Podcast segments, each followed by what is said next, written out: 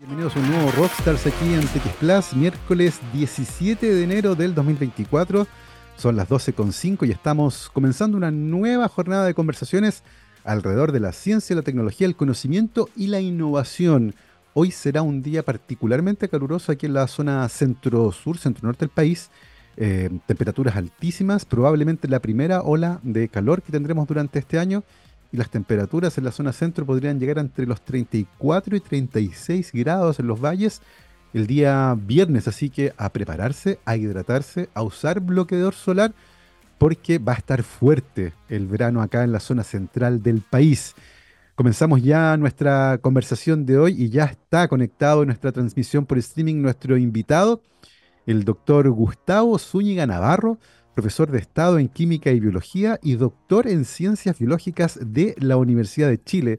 Actualmente es profesor titular de la Facultad de Química y Biología de la Universidad de Santiago de Chile y responsable del Laboratorio de Fisiología y Tecnología Vegetal, que es parte del Centro de Nanociencia y Nanotecnología Sedena. Gustavo, ¿qué tal? ¿Cómo estás? Bienvenido a Rockstars.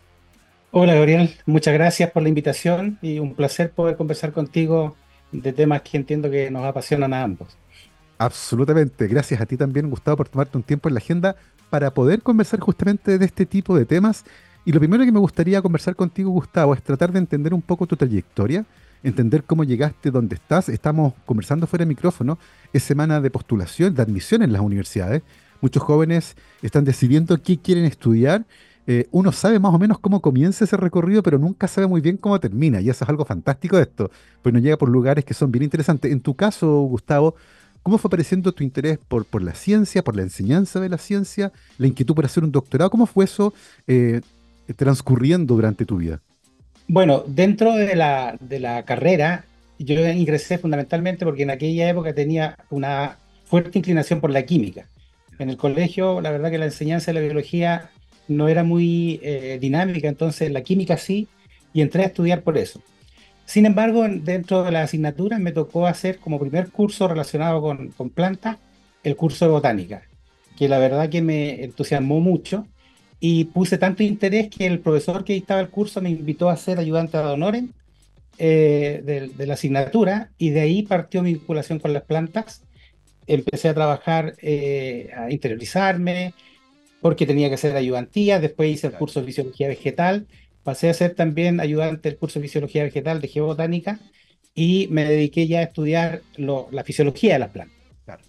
Eh, en la tesis, entonces, eh, eh, me tocó hacer una tesis en un laboratorio en donde se trabajaba fuertemente en investigación y desde el momento que tú ingresabas ahí te, te inculcaban el que un área, una posible área de desarrollo era el poder eh, seguir trabajando en un laboratorio.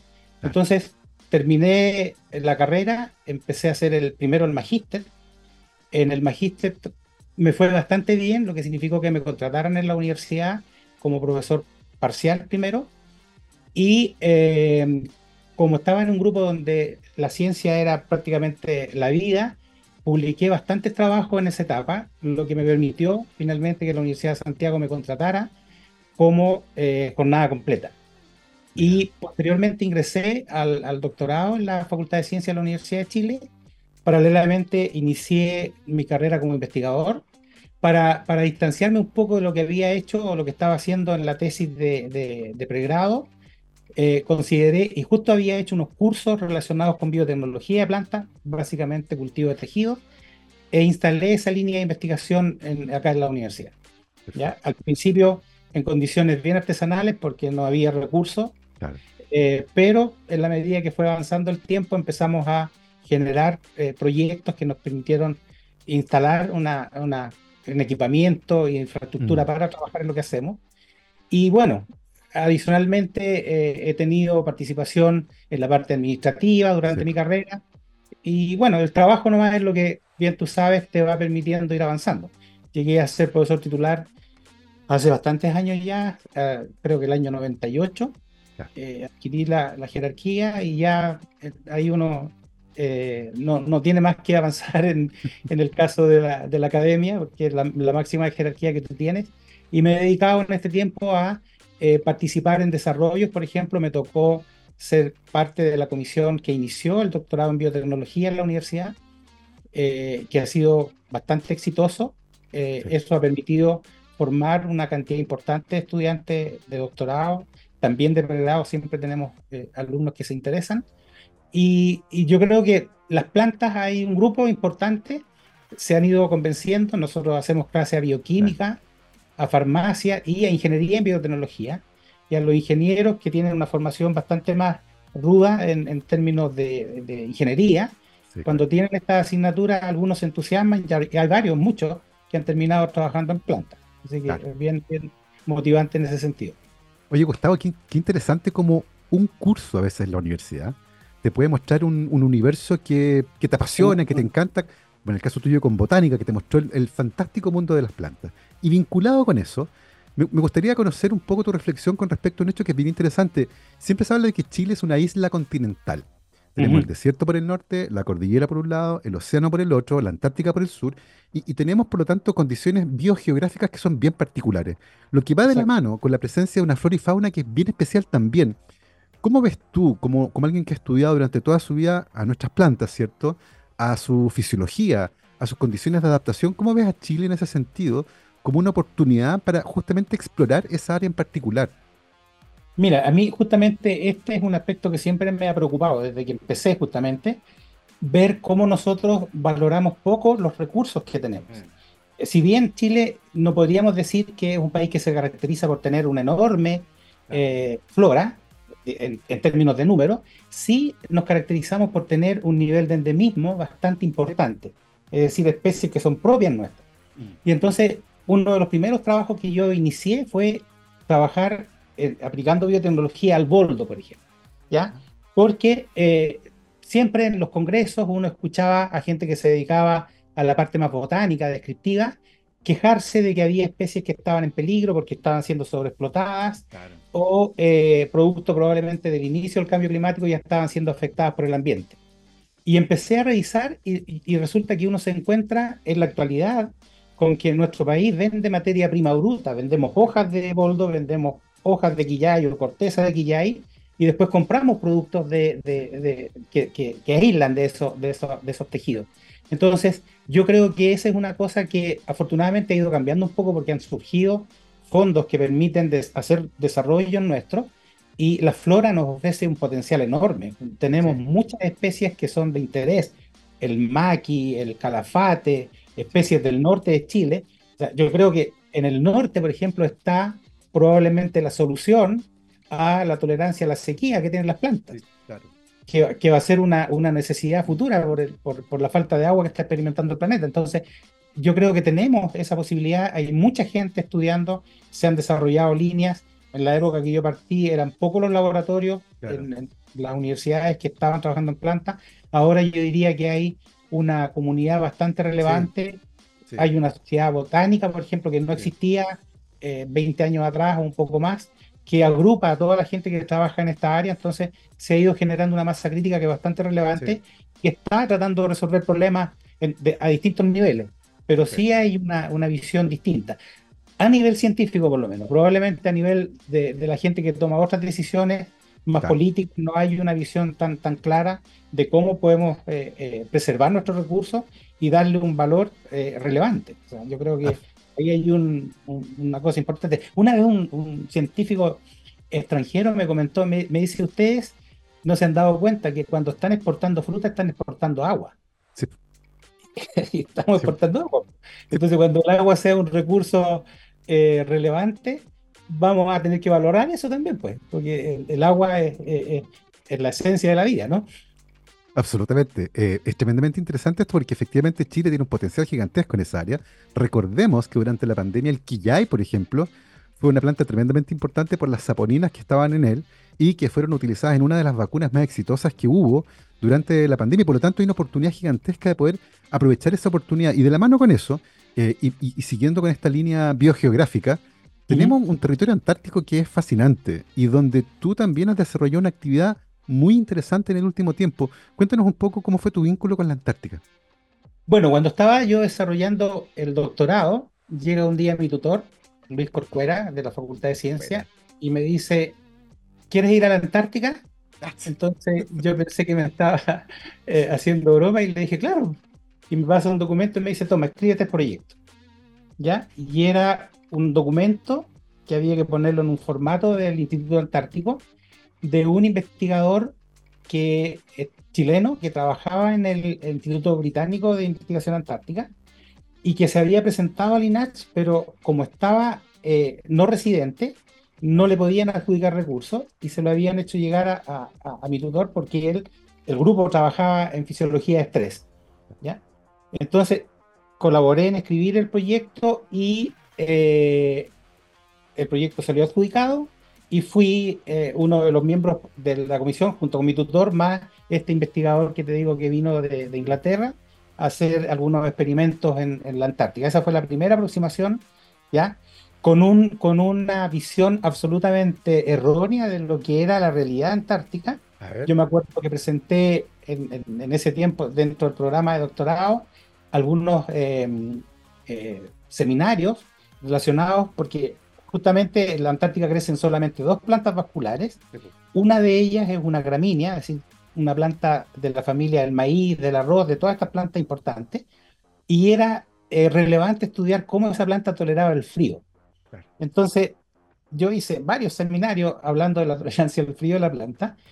Y resulta que cuando llegamos a, la isla eh, dentro de las Shetland, que en ese tiempo eh, empezamos a trabajar en la isla Robert, estaba un día completamente despejado y en la noche cayeron como 30 centímetros de nieve. ¿Ya? Entonces, ese, ese solo, esa sola observación me hizo cambiar mi visión, porque yo dije, bueno, esta planta en invierno está cubierta por nieve, por lo tanto nunca tolera los 30 grados bajo cero que yo hablaba que había de temperatura en invierno en, en aquella época en la Antártica. Porque el, hielo te genera una cubierta que la temperatura no es mayor o inferior a, a cero grados. Entonces, bueno, empezamos a estudiar, hicimos experimentos con la planta sometiéndola a condiciones de baja temperatura, etcétera. Y posteriormente ya, una vez que terminé el doctorado, presenté proyectos eh, en forma independiente al, instituto y de allí hemos avanzado. Con la planta vascular terminamos hace de, de, hacer experimentación hace una buena cantidad de años y lo último que estamos trabajando es con musgo antártico. Los musgos, que son súper relevantes porque son más primitivos que las plantas vasculares, tienen menos eh, capacidades de control y por lo tanto están respondiendo al ambiente de manera instantánea prácticamente.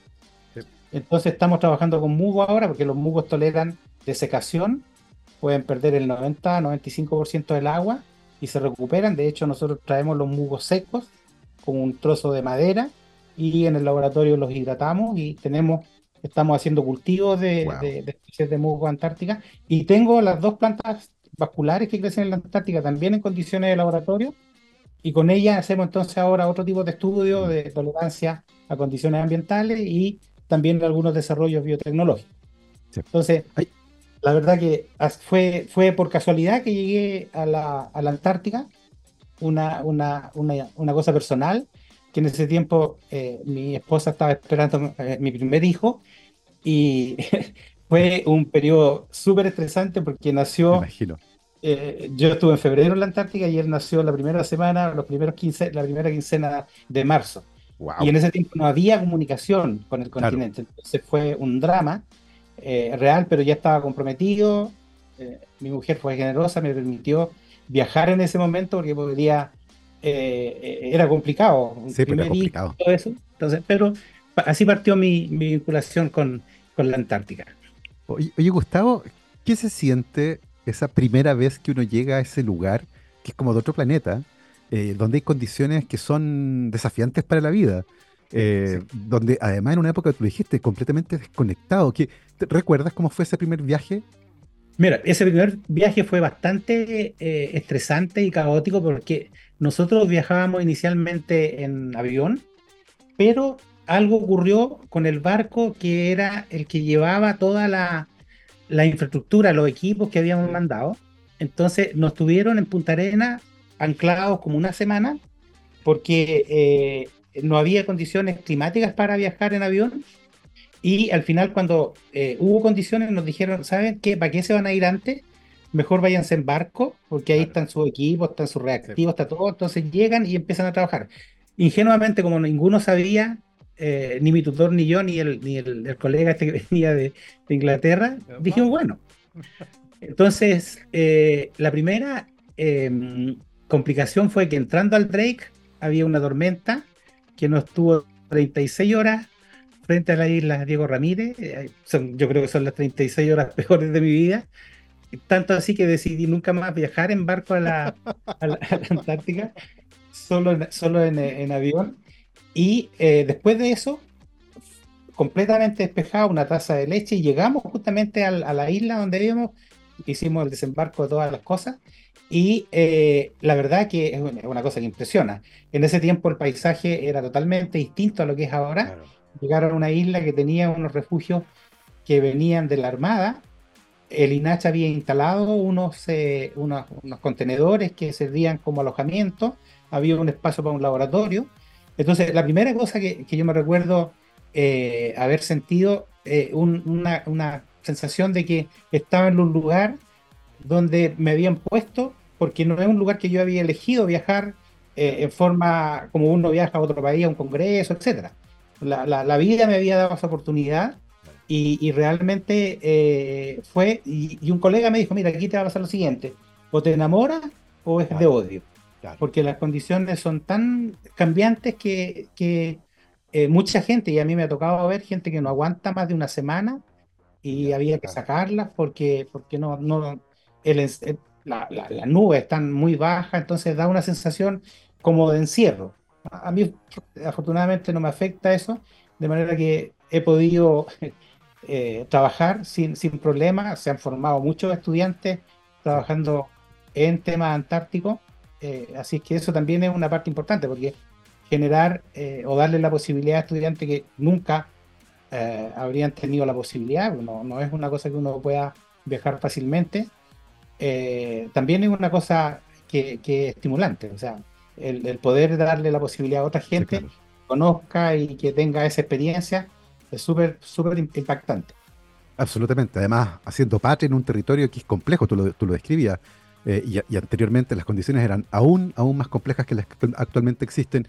Gustavo, de esas investigaciones con plantas antárticas que desafían condiciones ambientales que son súper extremas, ¿qué cosas aprendimos al respecto de esas plantas, por ejemplo? Bueno, aprendimos de, el caso de la dechancia que tiene mecanismos que le permiten, que explican primero por qué es probablemente la única especie que vive allí, pero desde el punto de vista aplicado, mecanismos que podrían ser usados. Yo no trabajo en transgenia por una razón, no porque no, no, considere que es mala, sino por una opción eh, distinta, pero ya existe toda la tecnología, ¿cierto? Todas las herramientas para identificar genes en estas plantas que podrían ser usados en cultivos de interés para mejorar las capacidades de estos cultivos. De chancia prácticamente tolera todo. Nosotros la, hemos hecho crecer en agua de mar y, vive feliz de la vida, de manera que no... Y lo mismo pasa con Colobantus. Colobantus también es una especie bastante tolerante, de manera que hay ahí una información genética que no solamente nosotros, hay muchos grupos que están estudiando eh, con, con, bastante énfasis porque son fuentes de información que puede ser aplicada en cultivos de interés. Porque esta planta a lo largo de su historia ha desarrollado estos, estos mecanismos y, te digo, probablemente cuando la planta más está estresada es justamente en las condiciones de primavera y verano. Inicialmente estudiamos tolerancia a la radiación ultravioleta porque estaba el famoso agujero de ozono y encontramos que a la planta no le pasaba nada. Tú le aplicabas, las traíamos al laboratorio, plantas que cultivábamos in vitro, le aplicábamos radiación ultravioleta y no había ningún cambio respecto al control. Solamente activación de mecanismos de defensa. Y eso es lo relevante.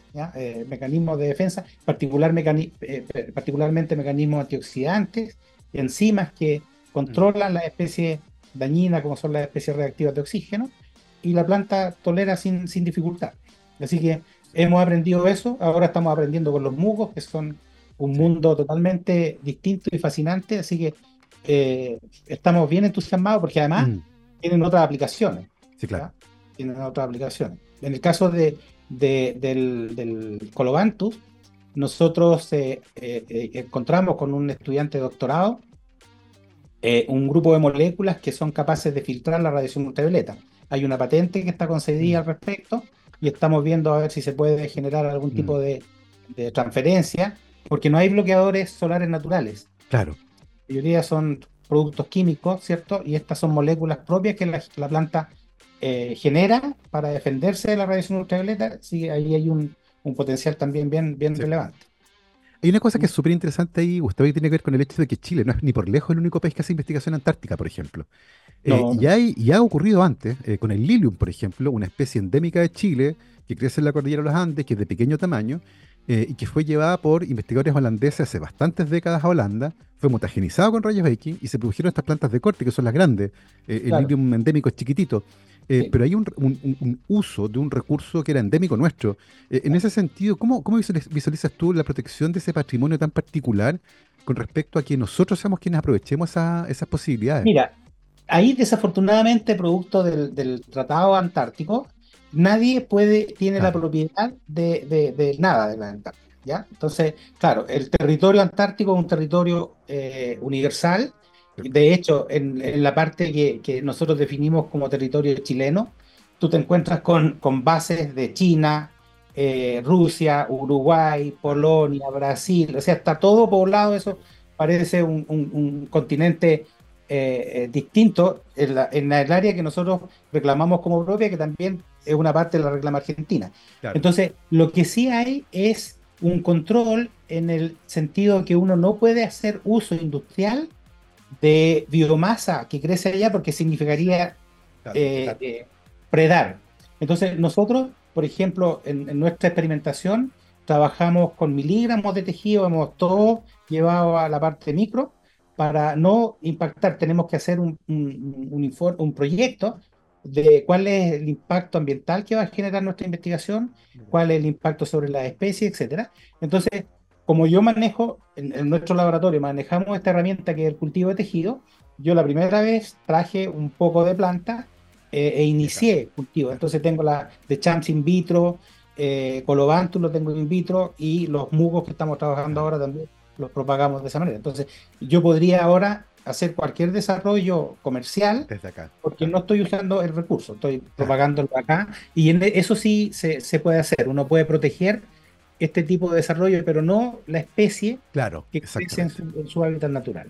¿Mm? Y eso es súper importante porque la Antártica es un territorio que está dedicado a la paz y la investigación científica, como declara el Tratado Antártico, eh, pero por eso es importante haber llegado temprano para poder justamente poner a punto estas técnicas de cultivo in vitro que son complejas, que requieren tiempo, pero que ahora permiten no tener que estar yendo permanentemente con el impacto que eso genera, sino que trabajando desde, el laboratorio para poder desarrollar productos tan novedosos que aprovechan además las condiciones ambientales en las que estas plantas evolucionaron y que les permiten resistir, por ejemplo, el estrés que involucra la alta radiación ultravioleta y la desecación que son propias del territorio antártico. Son las 12.28 Vamos a hacer una pausa musical. Estamos conversando esta hora con el doctor Gustavo Zúñiga, eh, doctor en ciencias biológicas, profesor titular de la Facultad de Química y Biología de la Universidad de Santiago y responsable del Laboratorio de Fisiología y Tecnología Vegetal, que es parte del Centro de Nanociencia y Nanotecnología Sedena, y justamente de, esa, de ese interesante vínculo que hay con la nanotecnología.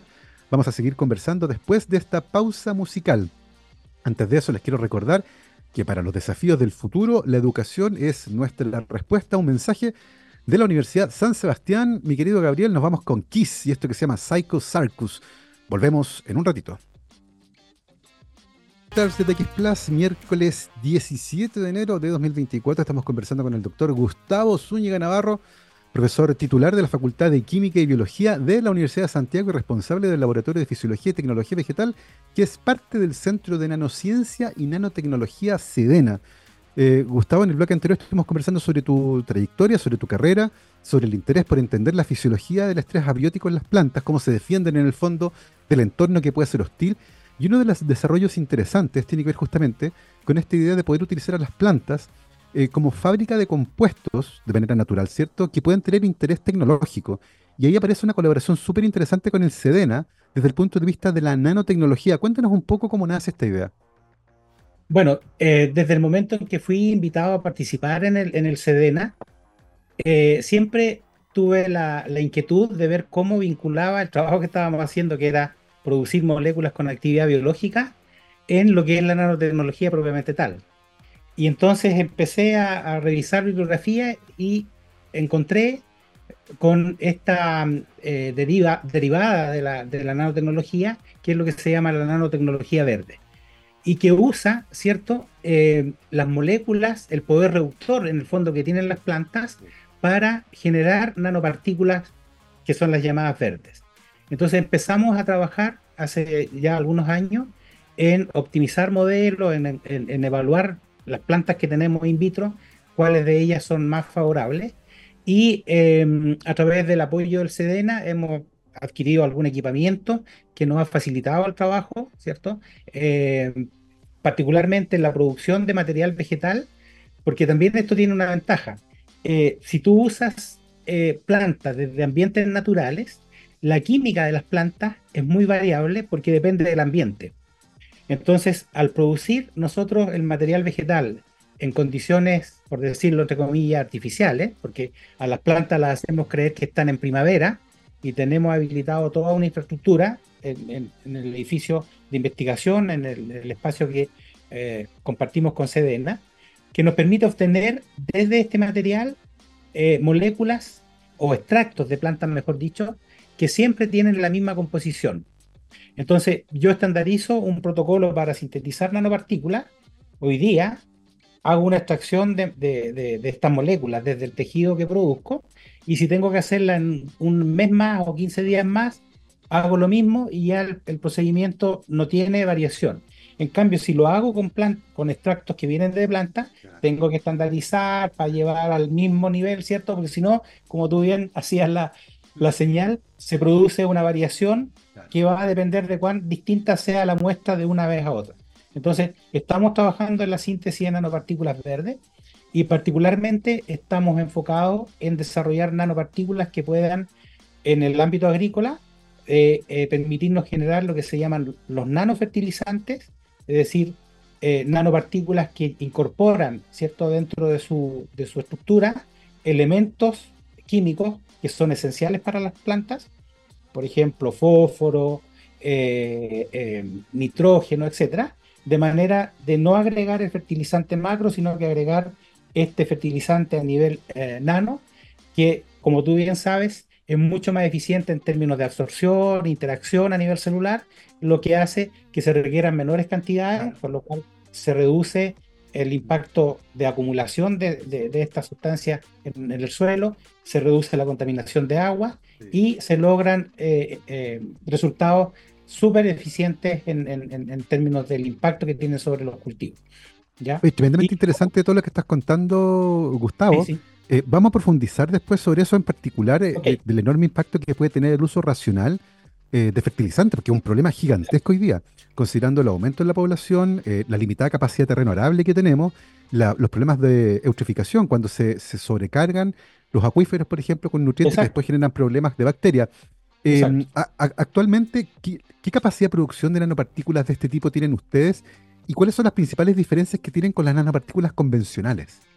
Claro, mira, eh, voy a partir por esto último. Las principales diferencias que existen eh, son, una, que en el caso de la nanotecnología verde no usas ningún reactivo químico que pueda tener un impacto negativo en el, ambiente o en el usuario.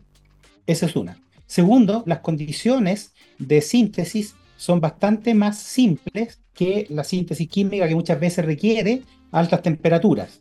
En el caso nuestro, dado que eh, no em, eh, las moléculas, muchas de las moléculas que se extraen de plantas son lábiles, nosotros lo más que eh, trabajamos en términos de temperatura son 50 grados, que es una temperatura que no provoca un, daño muy significativo en, las moléculas. Algunas se ven afectadas, pero la mayoría no. Y lo tercero es que eh, las nanopartículas verdes que nosotros sintetizamos quedan funcionalizadas porque quedan recubiertas por las propias moléculas que están contenidas en el extracto y eso le da una propiedad adicional a la nanopartícula. Muchas nanopartículas de síntesis química se funcionalizan, ya sea agregándole un antibiótico, agregándole alguna molécula eh, eh, especial, dependiendo del uso que se le quiere dar. ¿ya? Entonces, en este caso, las nanopartículas quedan funcionalizadas con las moléculas que contienen el que están presentes en el extracto y eso le da una propiedad súper interesante porque las moléculas eh, de plantas tienen propiedades antimicrobianas, tienen propiedades antioxidantes, tienen propiedades de uso cosmético, etc. Entonces hay una aplicación o un uso de estas nanopartículas que sintetizamos bastante importante. En términos de, capacidad productiva, el proceso es altamente escalable. Nosotros, si tú me dices yo quiero una tonelada, eh, eh, eh, yo te diría, bueno, tengo que instalar la infraestructura para producirte una tonelada, tengo que conseguir los recursos, etcétera, pero eso se puede hacer porque va a depender de cuán,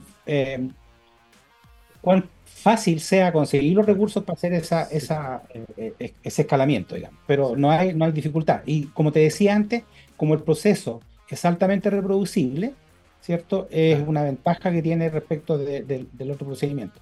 Entonces, en ese sentido, en el SEDENA hemos encontrado eh, el apoyo, nosotros siempre participamos mm. cuando viene gente a, ver lo que se hace en el SEDENA, estudiantes, los estudiantes siempre quedan muy entusiasmados de ver algo que no se imaginan.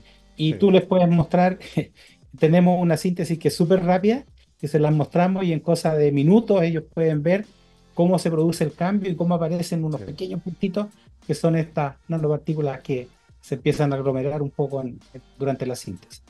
Sí, de, hecho, estuve hace poco en el SEDENA grabando un programa de televisión y las instalaciones del, laboratorio que hay ahí en todos los pisos son realmente impresionantes. Esa ciencia de frontera eh, actualmente en el SEDENA, muy interesante. Además, la aplicación que mencionabas antes, Gustavo, con respecto al uso de fertilizantes. Esa investigación en particular, ¿en qué etapa se encuentra? Eh, ¿Ya pudieron hacer ensayos en campo? ¿Están pensando en hacerlo? Porque... eso, eso es lo que estamos pensando, estamos buscando. Mira, tenemos dos desarrollos. Uno que te dije que eran los nanofertilizantes y los otros son los nanoplaguicidas. En el caso de los nanoplaguicidas, para que tú te hagas una idea, los productos químicos funcionan en términos de gramos. una, una botella, ¿cierto? A veces tiene 80 gramos de un principio químico que genera un control del, del, patógeno que se quiere justamente controlar, pero también genera efectos negativos en el ambiente. En el caso de las nanopartículas, con un hongo que es bastante relevante, que es botritis, que es el hongo que más problemas genera en la agricultura, nosotros tenemos resultados que muestran que en el orden de microgramos, microgramos por ml, o sea, miligramos por litro, hay un control súper eficiente. ¿Qué significa eso?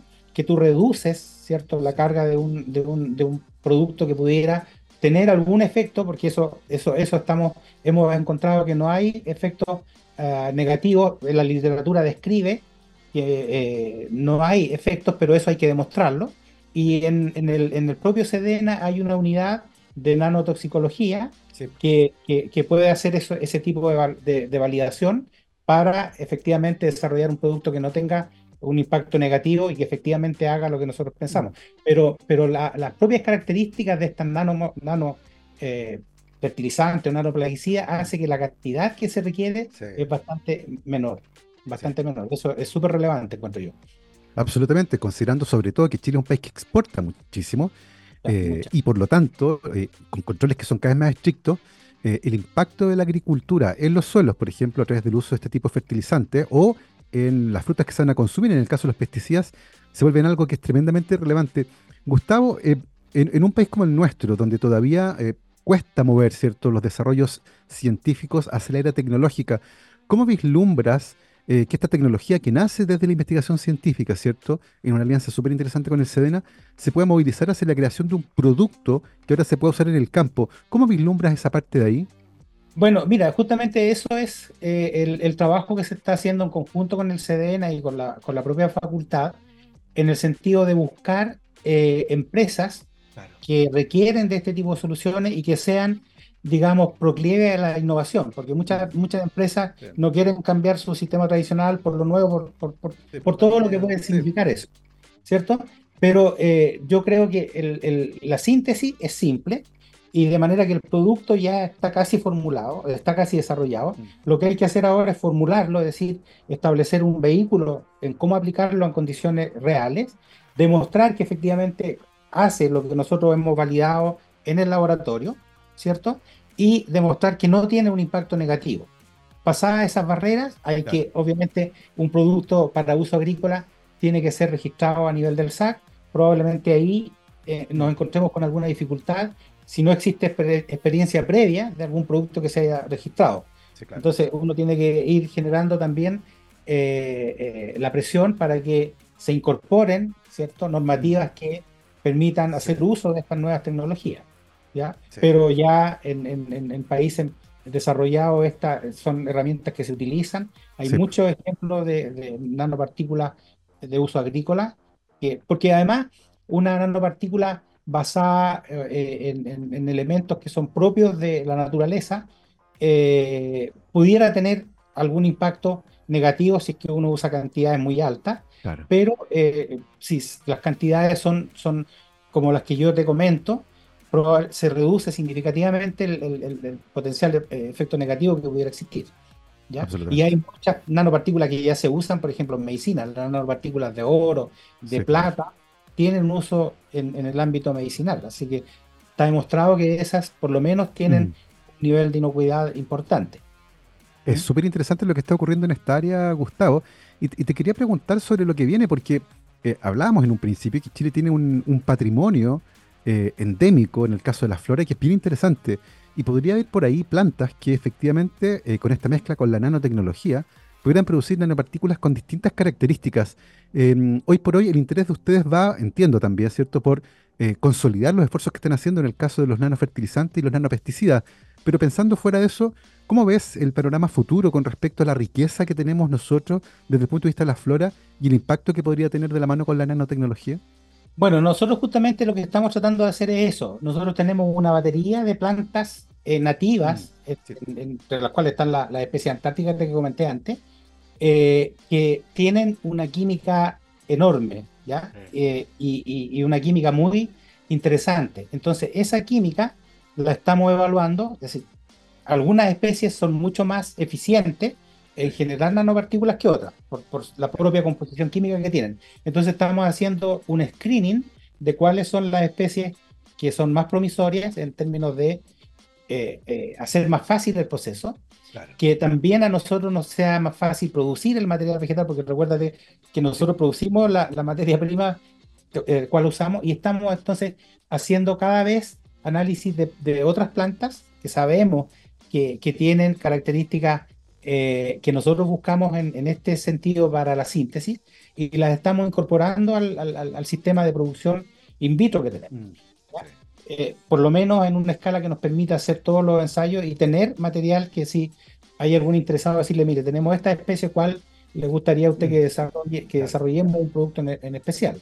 O sea, esas, esas, esas condiciones están dadas y yo creo que en el, en el trabajo que se hace eh, a través del SEDENA, por ejemplo, el, dar la posibilidad de hacer el contacto con ustedes para, para poder mostrar lo que estamos haciendo, es una cosa bien, bien, bien relevante. Entonces, yo creo que eh, la, etapa que viene es convocar a, empresarios que, que, sean usuarios de estos, qué sé yo, las mismas empresas agroquímicas, hay varias que están avanzando ya más hacia la, la biotecnología o la nanotecnología y probablemente ellos podrían ser un potencial demandante de, de, algún tipo de, de estas nanopartículas que estamos desarrollando.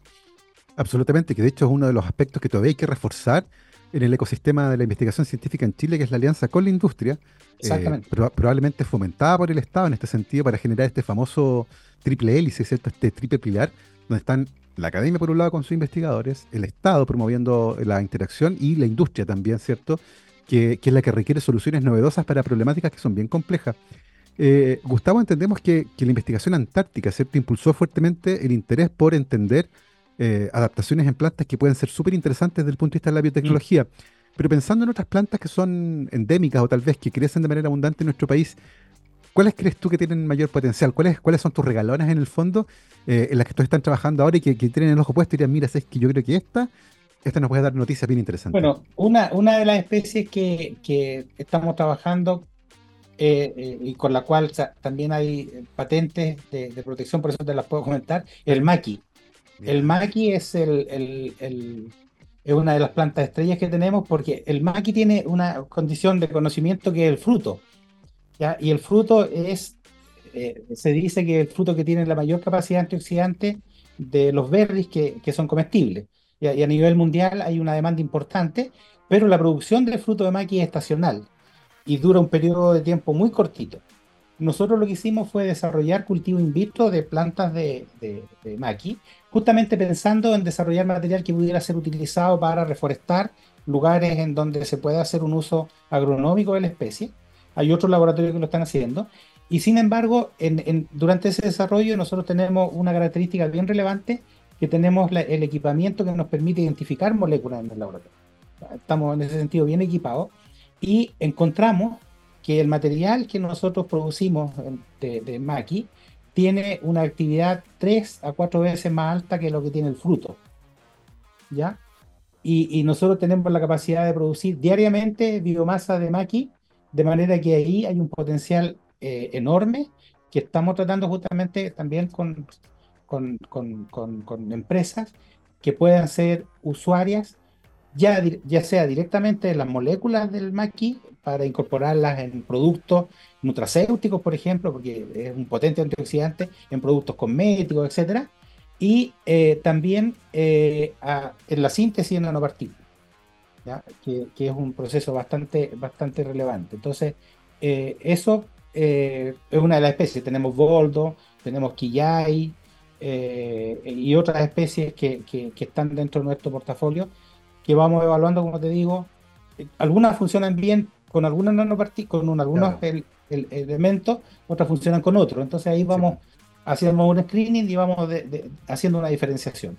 Pero es súper, súper interesante y motivante el, el, proceso porque es de una simpleza enorme. O sea, eh, entonces eso, eso facilita mucho la vida y, y, es limpio. No, no, no, no, usamos el extracto, que es un extracto acuoso del, del sistema, y lo, lo, lo, lo, mezclamos con una sal y ya tenemos síntesis de nanopartículas. No, es una maravilla. Es una maravilla, sobre todo considerando el, potencial enorme que tiene el país en esa área para resolver problemas que son complejos, porque la crisis climática, el aumento de la población, la disminución del territorio arable va a necesitar una agricultura que sea mucho más eficiente, eh, mucho más verde, mucho más preocupada del medio ambiente y de las personas. Y en ese sentido el país tiene un potencial gigantesco. Y te quería preguntar por eso, Gustavo, eh, el presidente Boric anunció durante la inauguración del Congreso del Futuro que su intención es que al final de estos dos años que quedan todavía de gobierno, Em, el presupuesto del ministerio, el presupuesto que se destina a investigación científica en Chile llega al 1%. Eh, actualmente no supera el 0,4%. Eh, considerando muchas de las ventajas comparativas que el país tiene eh, y entendiendo que la comunidad científica durante harto tiempo ¿cierto? Ha, pedido ¿cierto? que se invierta más en esta área, ¿cómo ves tú el camino futuro que tenemos por delante? Chile es un país que está profundamente amenazado por la crisis climática, eh, con una agricultura que pretende ser de primer nivel, con un potencial gigante, pero con una escasa inversión, y además muchas veces con industria que a la que le cuesta entender bien cómo aliarse ahí. ¿Cómo ves ese aspecto en particular de lo, del futuro de la investigación en, Chile? Mira, yo, yo pienso que en esto último que tú dices hay una responsabilidad también importante desde el punto de vista científico o académico, que nosotros tenemos que buscar la forma de conversar con los empresarios. Hace muchos años a mí un empresario con el que conversaba justamente cuando empezaba con, con, con, estos proyectos, me dice, mira, si el problema que tenemos los empresarios y los científicos es que no nos tenemos confianza. Yo creo que ustedes me vienen a sacar plata y tú crees que yo te quiero estafar. Entonces, así no, no se avanza. eso digo, siempre me acuerdo de eso porque creo que es una realidad. Entonces, nosotros muchas veces vamos a la empresa a ofrecer soluciones yo, claro, estoy trabajando en nanopartículas, pero yo estoy abierto a que una empresa me diga, yo quiero este desarrollo específico, ¿puedes hacerlo o no? ¿Te fijas? Entonces, escuchar cuáles son las la, demandas que tiene la, industria para poder avanzar en conjunto y, buscar una solución que pueda ser relevante. Entonces, yo, la verdad que eh, eh, estas eh, declaraciones que se hacen de aumentar cierto la, la, cantidad de recursos para inversión, lo que sí puedo decirte en este momento es que este último periodo, a término del año pasado, la ANID, que es la agencia cierto que financia la mayor parte de la investigación científica en nuestro país, eh, abrió varios concursos, ya uno de los cuales son un anillo tecnológico, una cosa que no existía. Y, la verdad es que en el caso nuestro, por una cuestión de tiempo, no alcanzamos a postular, pero estamos juntando eh, antecedentes para, si hay un concurso nuevo, presentar esta, esta idea en las cuales trabajamos, porque creo que sí se ve una, una, una orientación de favorecer un poco la investigación aplicada. ¿ya? Eh, ahora, eh, ojalá que, las intenciones del presidente se cumplan y que al término de su mandato, no al uno a lo mejor, pero que lleguemos al doble de lo que tenemos actualmente, ya es un paso significativo o a un aumento que sea relevante, porque la ciencia, eh, yo creo que los países como el nuestro, la única posibilidad que tienen de avanzar y consolidarse haciendo innovación, ¿cierto? En, aspectos que son propios, donde nosotros tenemos ventaja competitiva. Tú mencionas la parte vegetal, tenemos la parte mineral, que siempre hemos vendido materia, bruma, eh, materia eh, prima eh, poco desarrollada y después tenemos que pagar por productos elaborados que obtienen de lo que nosotros entregamos casi gratuitamente.